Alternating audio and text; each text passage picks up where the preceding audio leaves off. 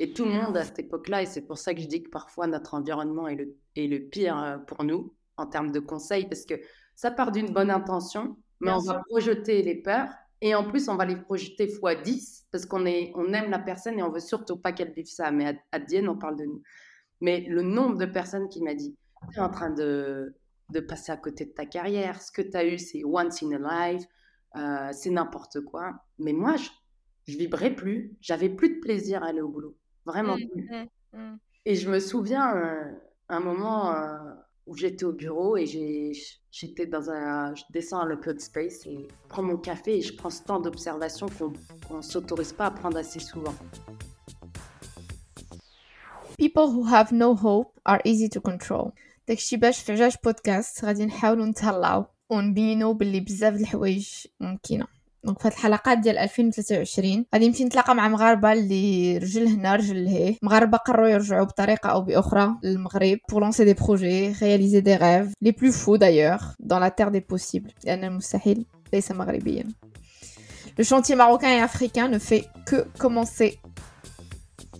Maya Ahlam, euh, que depuis longtemps on se connaît un petit peu euh, à travers une fenêtre euh, LinkedIn.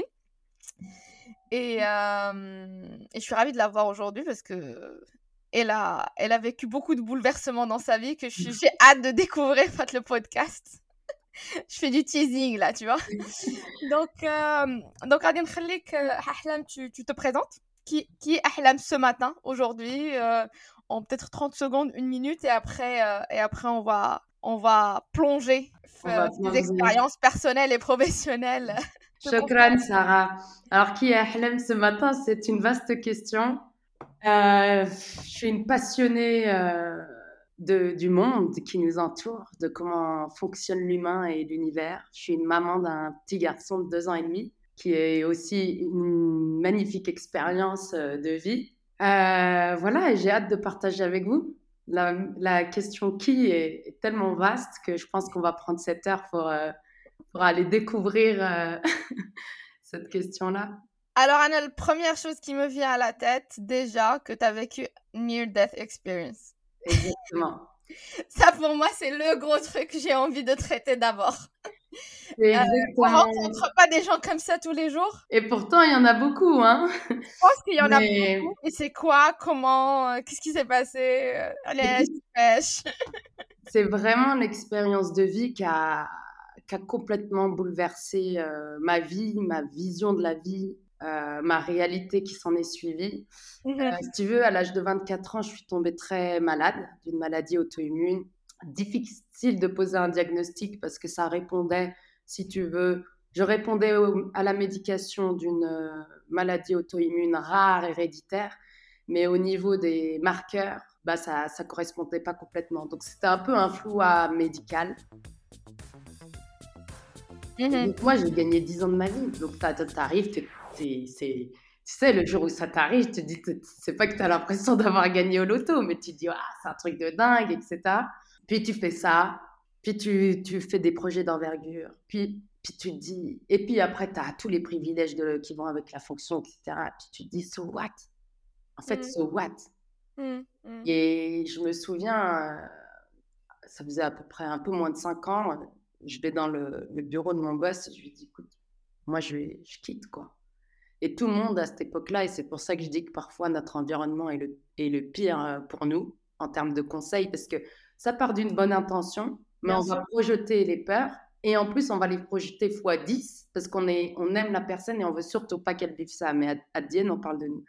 Mais le nombre de personnes qui m'a dit, tu es en train de, de passer à côté de ta carrière. Ce que tu as eu, c'est once in a life.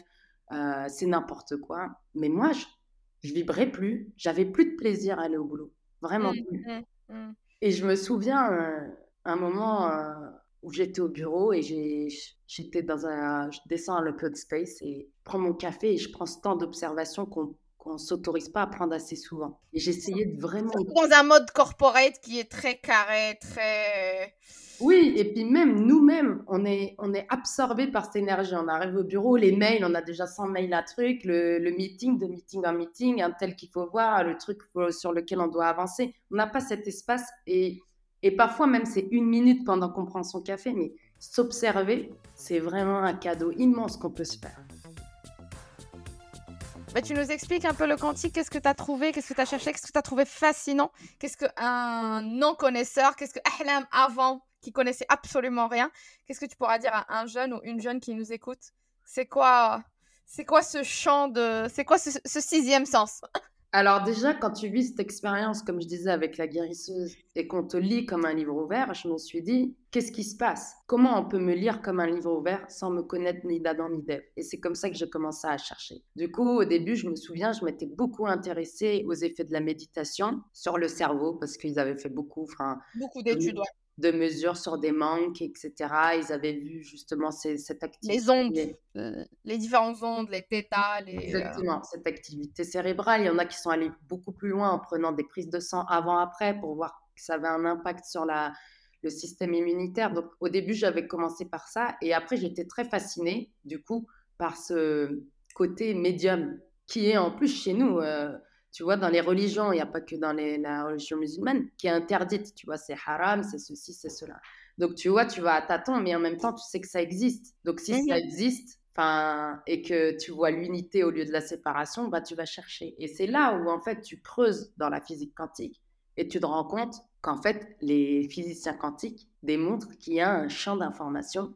Donc, il y a la théorie du champ unifié, mais un champ d'information on a notre propre champ d'information et un champ d'information qui nous entoure. Et c'est notre habilité à aller se connecter à ce champ d'information qui, qui va nous permettre de lire cette information-là.